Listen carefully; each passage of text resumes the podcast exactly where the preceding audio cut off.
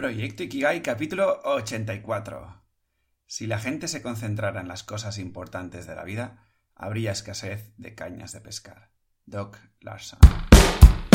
Muy buenos días, tardes, noches y bienvenidas, bienvenidas un día más, un domingo más a Proyecto Ikigai, el podcast que te acerco con todas mis reflexiones y aprendizajes alrededor de este término japonés que tanto promete un lugar con el que me gustaría inspirarte para que cojas confianza y te atrevas a andar hacia el encuentro de tu propio Ikigai y empieces a orientar tu vida hacia aquello por lo que vale la pena.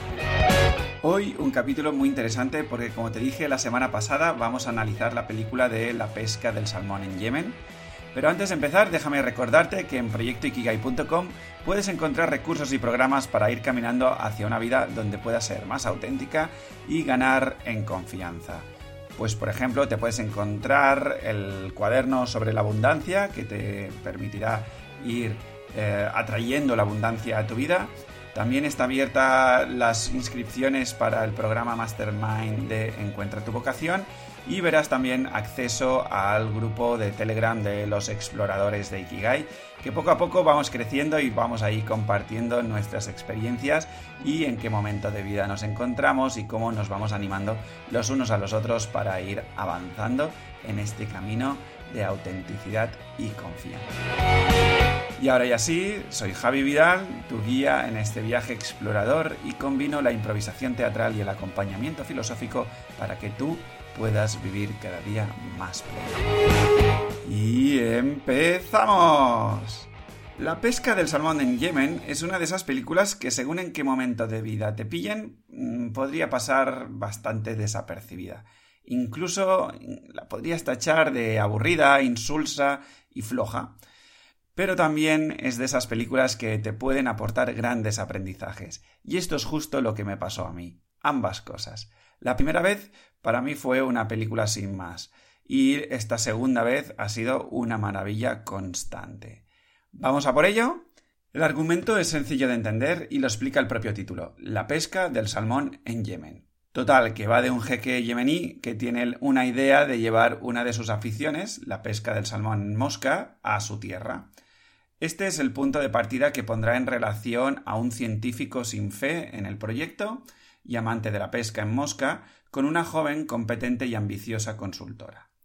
Sobre estos ingredientes, además, se añade la distorsión de un conflicto bélico junto con tintes políticos de fondo y que van entrando así en juego para el avance o retroceso de la propia aventura.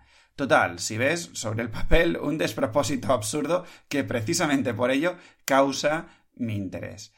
Y vamos a ir desgranando todo este tema eh, de la película poquito a poquito, suave, suavecito.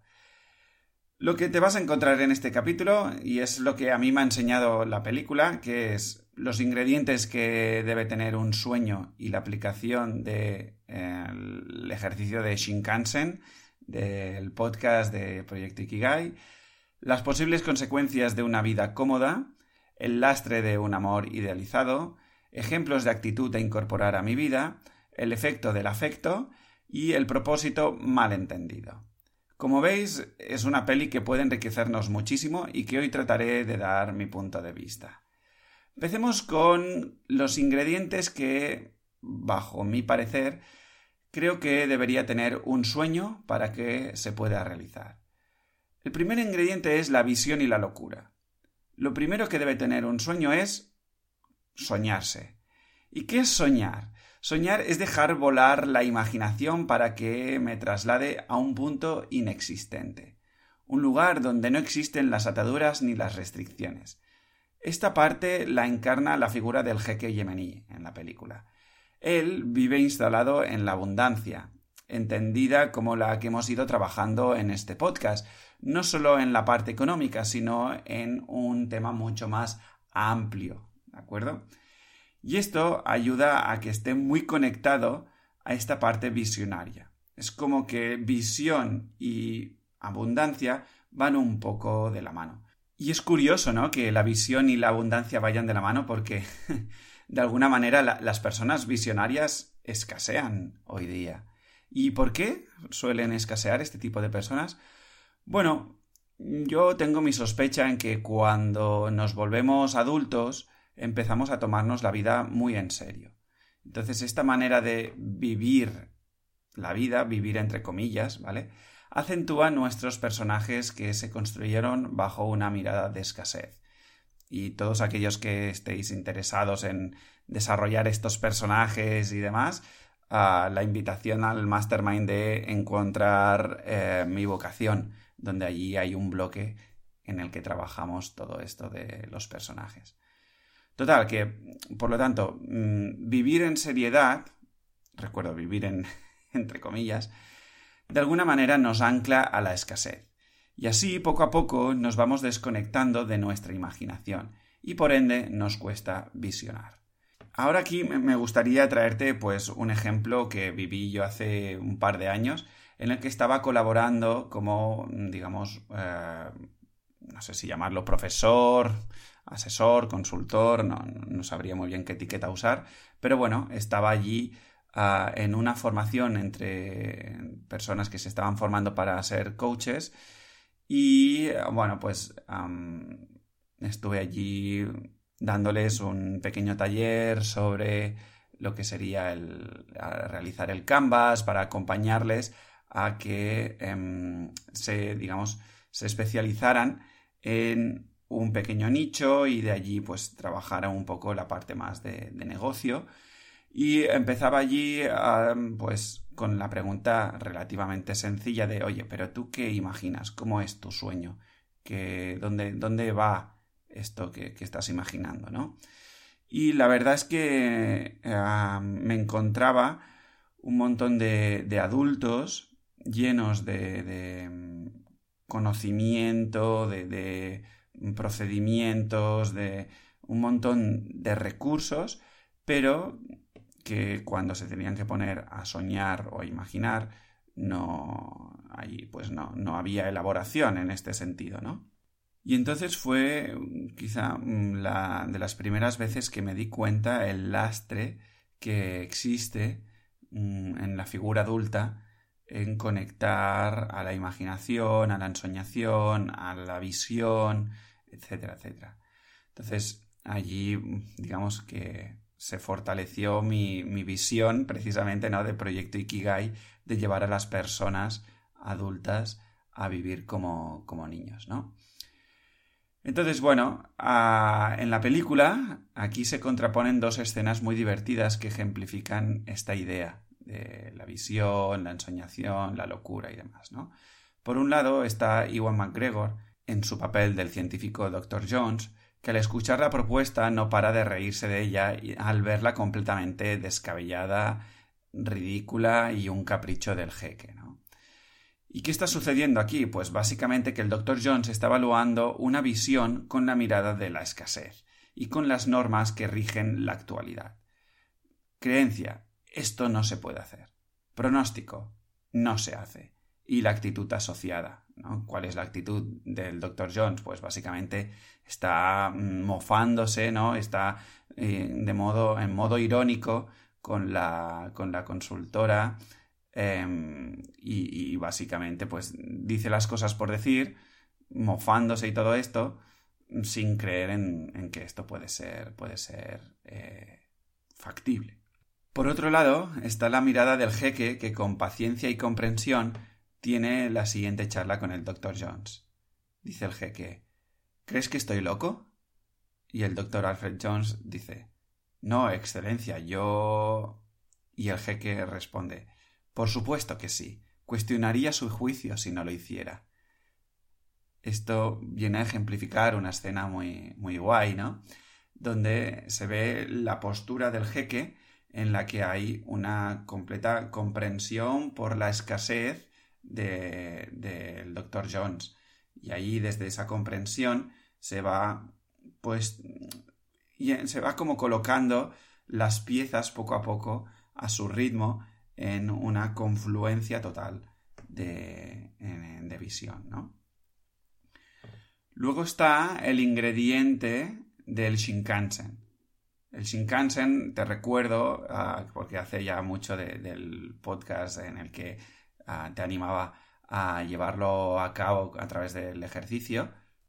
Y básicamente el Shinkansen era poner un objetivo mm, gigante Tal es así que, em, digamos que, al ser tan gigante, el, objetivo ah, te hace que no puedas regirte por las normas que, regulan lo, lo, que existe hoy día, ¿no?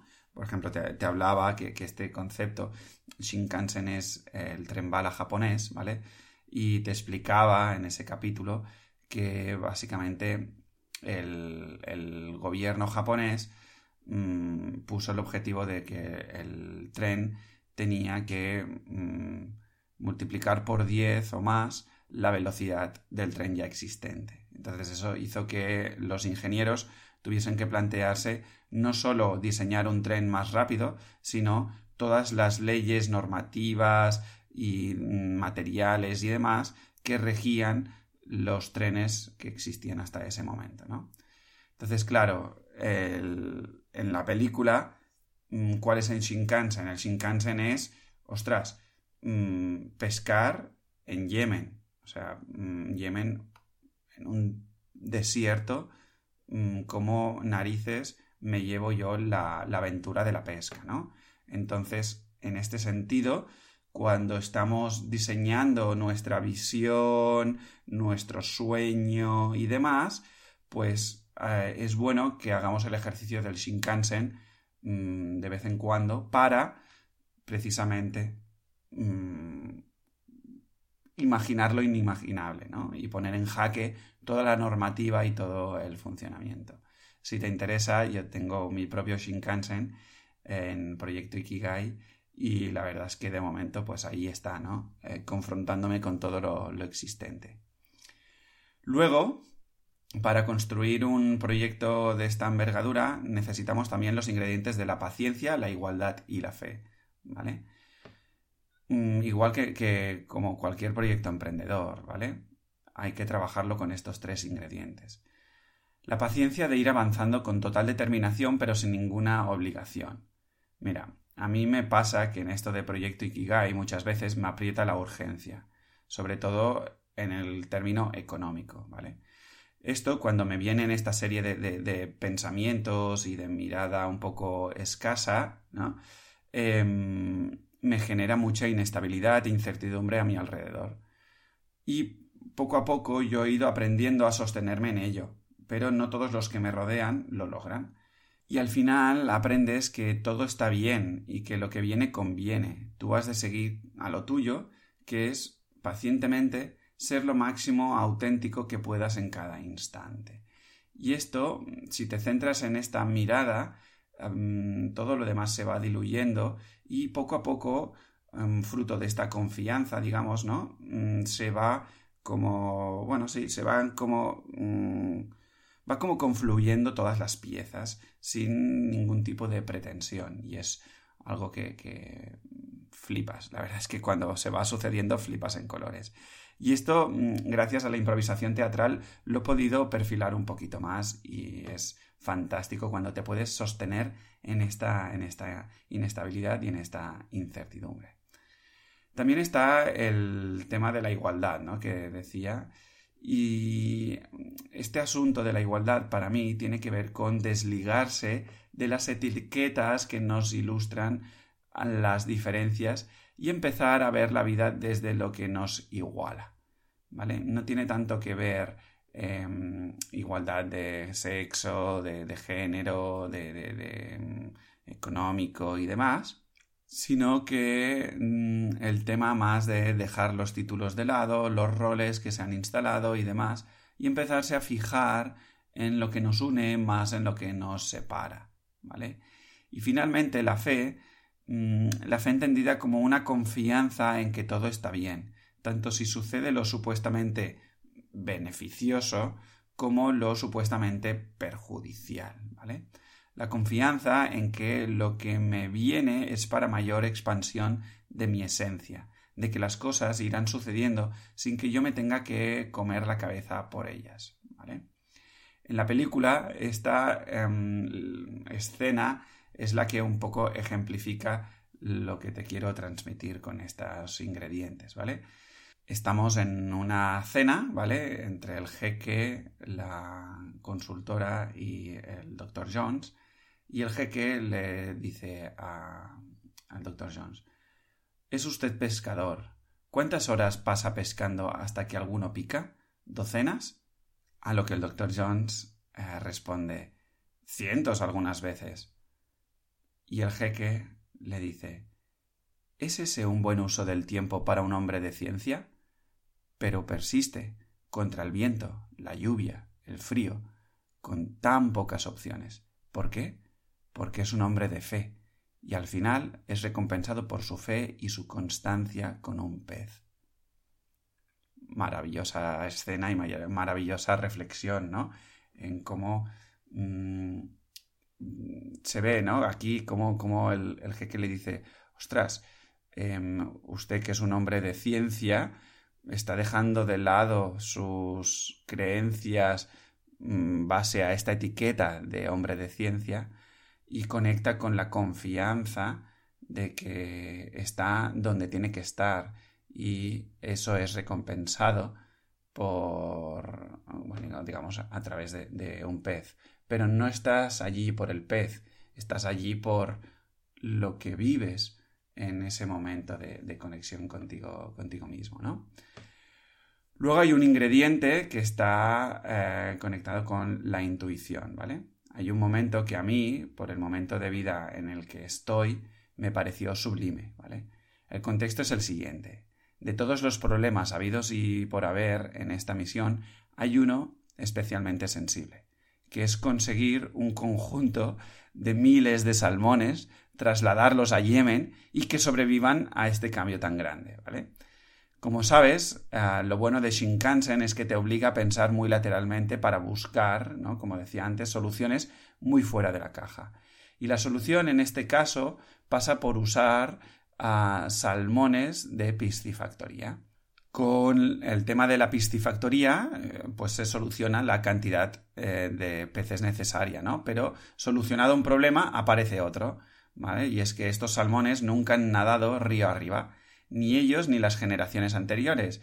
Y esto es un problemón, porque imagínate que sueltas a los peces y llegan al mar y chao pescado. La pesca a tomar viento.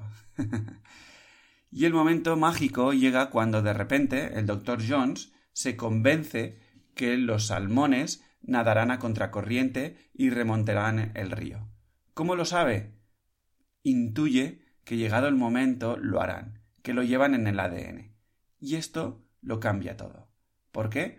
Pues porque el doctor Jones empieza a creer tanto que saca la mejor versión de sí mismo y hace lo que le corresponde a él, que es prepararlo todo con total presencia y total entrega, que su parte esté hecha con excelencia y que lo demás vendrá por añadiduría. Y esto es maravilloso. Además, en, la película es, mm, es, que esta escena es sublime porque recuerdo ¿no? que, que la mirada del Dr. Jones cambia completamente. Y ese cambio en la mirada es lo que genera todo lo demás. Y esto decía que a mí me toca eh, de cerca por el momento en el, en el, que estoy, porque esto es así, o sea, yo me estoy encontrando, ¿no? Que, que mm, yo me siento como muy conectado con Proyecto Ikigai y muy ah, sintiendo que estoy en el lugar que me corresponde a todos los niveles. Y a mi alrededor se van cayendo fichas, pero también van sumándose fichas y mm, estoy como muy conectado de, de, como diciendo, es que todo va, todo sucederá, porque estamos conectados a, otro nivel que no, que no, lo puedo explicar, ¿no? Y eso, además, em, me, me, trae más confianza, si puede, si cabe, digamos, que es porque mm, eh, yo acompaño a las personas a, que reconecten con ese ADN eh, que está olvidado, ¿no? A través del mastermind de, Encuentra tu vocación. Es un poco eso, es, es volver a, acompañar a las personas a que reconecten con ese ADN, a su autenticidad, a su confianza, a, a su vocación bien entendida, una vocación bien entendida, ¿vale? Entonces, eh, hay un momento en el que mm, necesitas soltar la pretensión para que esa conexión se dé. Y como decía, lo demás vendrá por añadiduría. Luego está el ingrediente de rodearse de los mejores. En este sentido, ¿no? Que haya todos los elementos anteriores no significa que lo dejemos todo a manos de una fuerza invisible, sino que nos debe inspirar para centrar nuestro trabajo en lo que toca y que es precisamente lo que te avanzaba antes, rodearnos de los mejores. Pero no estoy hablando de un tema técnico, no, aunque es obvio que, que la parte técnica ayuda y mucho, ¿no? Pero también estoy hablando de la actitud, de la presencia, de la entrega, de creer en la visión y aportar todo lo que puedas en, en todo este constructo, ¿no? Y todo lo demás va apareciendo por el camino, pero porque hay esta base que se va fraguando poco a poco, ¿vale? En la película esto va otra vez en un momento en, compartido entre el jeque y el Dr. Jones, en el que el jeque le dice al Dr. Jones, sé que le han estado presionando, pero si no hace esto con entusiasmo, con un corazón abierto, no creo que se pueda realizar. Por lo tanto, si en una misión de vida, por ejemplo, estás dudando entre aumentar tus conocimientos técnicos cuando ves que tu actitud es mejorable, yo sé por cuál de los dos estudios apostaría, y más en estos tiempos. Luego hay un ingrediente extra, ¿no? Que es el tema del dinero. Y aquí lo pongo un poco en interrogantes, ¿no? ¿Por qué? Porque aquí es verdad que el dinero, pues, ayuda a acelerar las cosas, ¿vale? Pero no es el ingrediente más imprescindible en todo esto. A día de hoy hay muchas maneras de empezar tu camino y a un coste ridículo. Simplemente necesitas bien poner en marcha todos los ingredientes anteriores, ¿vale? Pero sí que es verdad que a mayor urgencia tengas, mayor dinero vas a necesitar. ¿Por qué? Pues porque, como decía, el dinero es un acelerador, ¿vale? Pero hay otros ingredientes, como estamos, como estamos viendo, lo que hace que el dinero no sea algo imprescindible. Y finalmente eh, está el ingrediente de la comunicación. Y aquí me gustaría ah, trasladar una, anécdota de cuando estaba estudiando eh, el MBA, mi máster en Administración de Empresas, que nos insistían muchísimo en que, bueno, en cualquier comité directivo siempre, siempre, siempre, siempre está, mm, o sea, falta la silla del cliente. Siempre está vacía o incluso ni siquiera está la silla del cliente, ¿no? Entonces, en ese sentido, la comunicación es clave. Y en el proyecto de, de, la pesca en salmón en Yemen, eh, se va a la mierda porque básicamente no han contado con el público, ¿vale? Em, con el público en este sentido me refiero con, los ciudadanos de, del, del, país, ¿no? Y es así por, digamos, te estoy haciendo un spoiler muy grande, ¿eh? pero ya me perdonarás. Pero bueno, em, se ve, ¿no? Como mm, los propios ciudadanos van, em, van, van haciendo boicot a todo el proyecto precisamente porque no se ven incluidos en él, ¿no? Entonces, en este sentido, hay que ir haciendo partícipes a toda la gente para que poco a poco em, los proyectos, los proyectos aquellos que funcionan, o al menos eso es lo que estoy viendo ahora cada vez que, tengo más experiencia en esto, son los proyectos que son impersonales, ¿vale? Y para que un proyecto sea impersonal se tiene que desligar de em, los fundadores, de las personas que lo llevan a cabo y que esas personas ah, se conviertan en un mero, mm, digamos, en un mero canal por el cual se va formalizando, se va construyendo el proyecto, pero no las bases del mismo. ¿no? Esto lo explico un poco más en el capítulo de, em, digamos, Ikigai no va de ti, ¿vale? Te lo dejo enlazado en las notas del programa.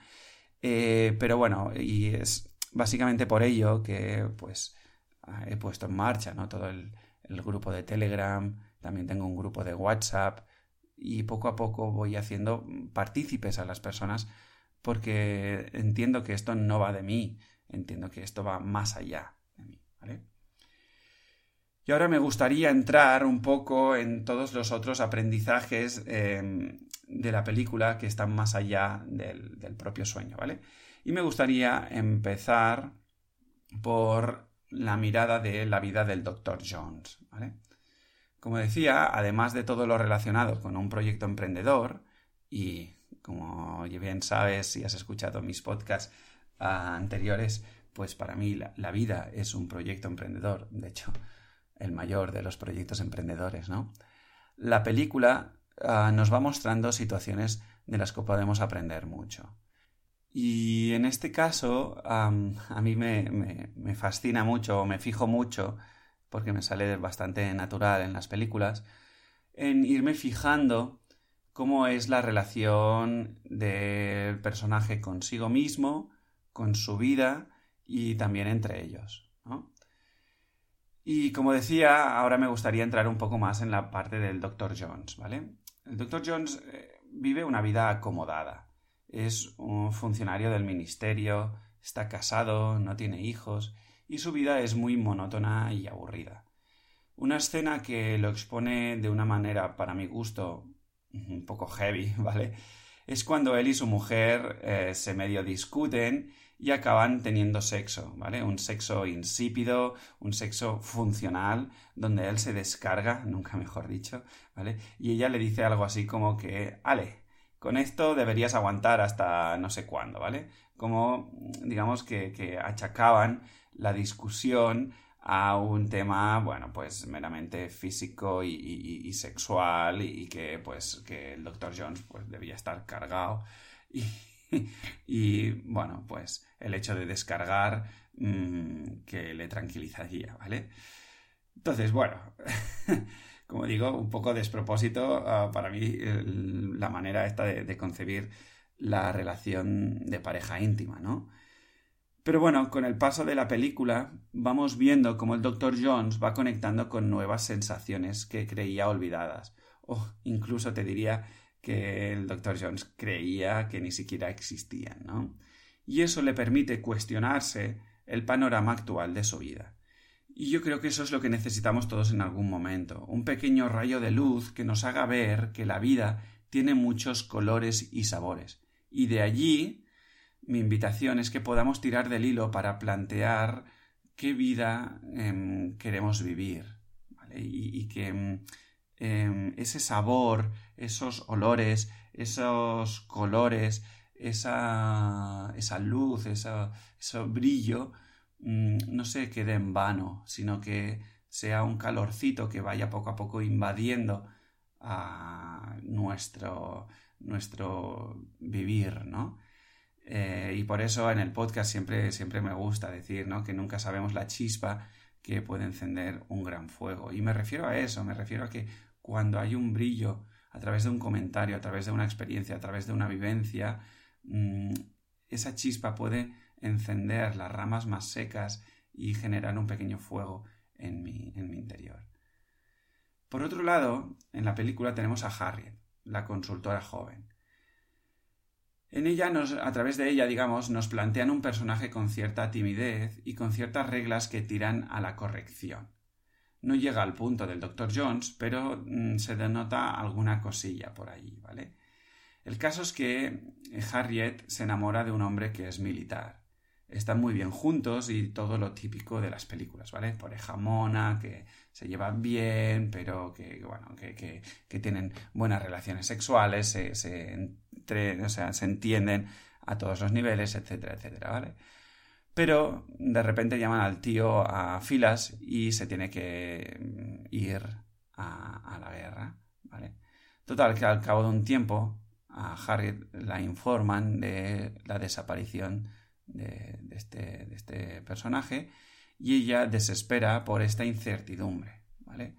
Está en un limbo, o sea, mm, su pareja no ha muerto y tampoco parece estar vivo, por lo que no siente que pueda pasar página o avanzar. Y estar en esta situación, la verdad es que mm, es jodido. Yo, he estado en algo así. no de vida o muerte, ¿no? Pero estar en un, en un limbo de, de, total incertidumbre, de decir, oye, pero esto, ostras, mm, ni está avanzando ni está retrocediendo, está como en un, no sé, ¿no? Y con todo este escenario en la película es muy chulo ver los ciclos por los que va pasando Harriet. La desesperación, la resignación, la distracción y poco a poco va pasando a la aceptación. Y entonces le aparece un buen dilema sin esperarlo. Claro, todo esto es un proceso que sucede cuando idealizamos a una persona, independientemente de la relación y el vínculo que tengamos con, con ella, ¿no? Si yo traslado una parte de mi ser a esa persona, tarde o temprano sufriré. Esto se llama apego, y curiosamente se explica muy bien en los dos últimos libros de Harry Potter, El príncipe mestizo y las reliquias de la muerte. O sea, para aquellos que seáis fans, estoy hablando de los horrocruxes, ¿vale? Pero bueno, eh, quiero encauzar esto, esto un poquito. Pero si te interesa, mm, puedo traer aquí el, el tema de Harry Potter porque creo que enseña muchas cosas muy, muy, muy interesantes esta saga de Harry Potter, ¿vale? Pero bueno, el caso es este, ¿vale? Que, la protagonista, mm, Harriet, en este sentido, desarrolla un apego para con su pareja. Y esto es muy típico ¿eh? del mundo de las parejas, bueno, y no solo de las parejas, sino también de, de un trabajo, de la familia, etcétera, etcétera. Y claro, cuando hacemos este tema de, trasladar un apego a, a, una pareja, a una figura, a una forma cualquiera, tarde o temprano vas a sufrir. Ya sea porque no vas a alcanzar tu ideal, ya sea porque cuando lo alcanzas sientes un vacío porque lo que te pensabas que encontrarías al llegar allí no existe, o porque mm, lo estás viviendo pero temes perderlo, ¿no? Entonces, de cualquiera de las maneras allí hay, hay un sufrimiento tarde o temprano. Y entonces eh, la película avanza, ¿vale? Y ahí tenemos a los dos protagonistas como ánimas en pena. Bueno, en la, película no exageran mucho, así que esta parte es muy llevadera. Pero ahí están haciendo lo que pueden con sus temas relacionales y encuentran su vía de escape en el proyecto este loco, ¿no? Esto por un lado mola un montón, porque de alguna manera ocupas eh, tus horas, ¿vale? Las que antes quizás pasabas con tu pareja paseando, teniendo relaciones íntimas, bailando, cocinando o lo que fuera, por otro, mm, tiene un peligro y es que estamos volcando nuestra recuperación en otra forma, ¿vale? Esta vez la del trabajo. Lo chulo en la película es que esto se va dando como de manera más o menos natural. No parece ser algo forzado, simplemente llega el momento de irse a Yemen para la última fase del proyecto, así que en esta ocasión no aparece esta parte chunga de trasladar la proyección de la pareja en el trabajo. Pero esta, esta estrategia la hacen muchas, muchas personas. Entonces vuelvo al tema del apego de antes. Sucede que si se cae el trabajo, sucede algo, mmm, caga la pastureta, que dicen los catalanes, ¿no? Pero bueno, lo que sí que va surgiendo en la película, de manera muy bonita, es un compartir el afecto. Se ve como los dos protagonistas se respetan, se permiten conocer sin ningún tipo de carga, ¿vale? Y hay un cuidado extremo por la vida de cada uno. Y esa es la magia del afecto. Pero no te equivoques. Como en la película, primero va el afecto hacia uno mismo y de allí lo puedes emanar hacia afuera. Este es el camino que nos permitirá poco a poco em, que no se haga estas proyecciones y estas dependencias y este apego. Porque todo el tema del apego y demás tiene que ver con que em, yo no me adueño de todo aquello que, em, que me pertenece, ¿no? Y entonces es cuando estoy buscando la confianza fuera, estoy buscando la seguridad fuera, estoy buscando ah, el cariño, el amor, el afecto fuera, etcétera, etcétera. ¿Vale? Entonces, claro, ¿qué pasa? Que todo lo de fuera, tarde o temprano, se va a caer. Mientras que lo que tú vayas viviendo en ti, eh, todo eso va a permanecer mientras tú sigas existiendo, ¿no? Entonces, bueno, todo esto lo mm, profundizo mucho más en el programa de Encuentra tu vocación, ¿vale? Pero va un poco por ahí los, tiros, ¿vale? Y eh, finalmente me gustaría ah, traer a este capítulo la siguiente pregunta. ¿Es el propósito el que me lleva a la felicidad?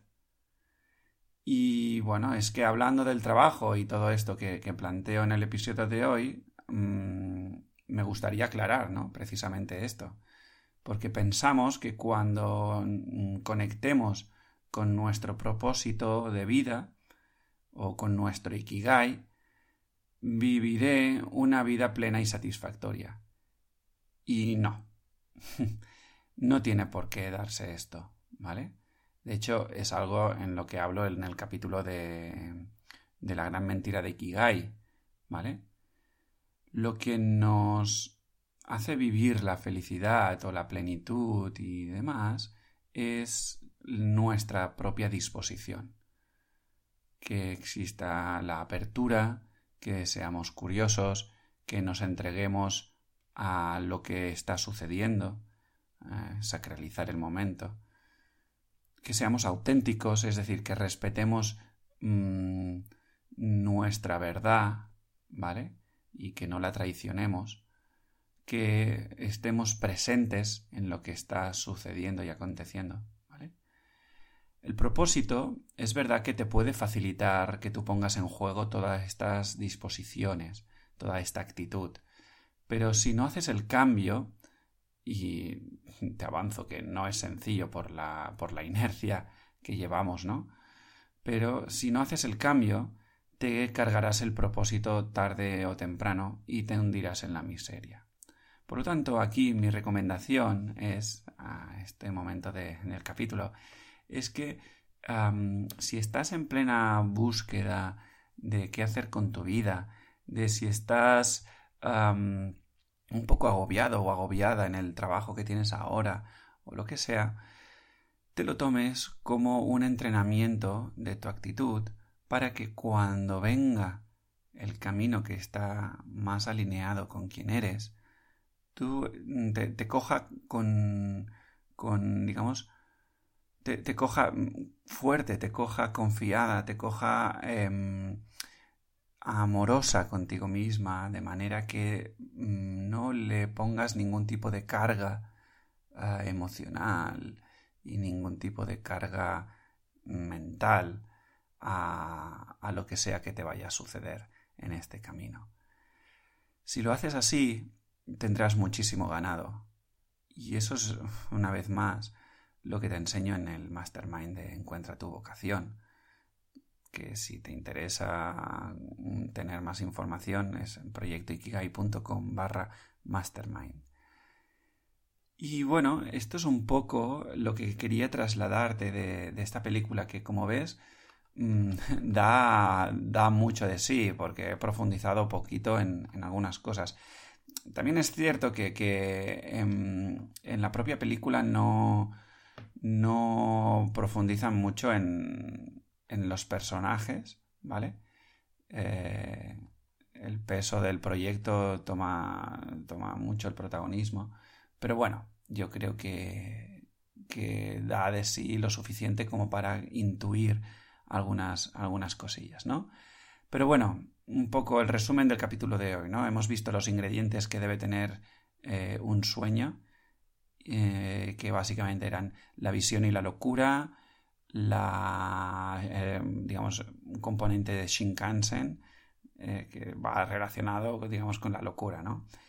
La paciencia, la igualdad y la fe, la intuición, rodearse de los mejores, el tema del dinero como una mirada de, bueno, sí que se necesita, pero no es lo imprescindible, y un tema de comunicación.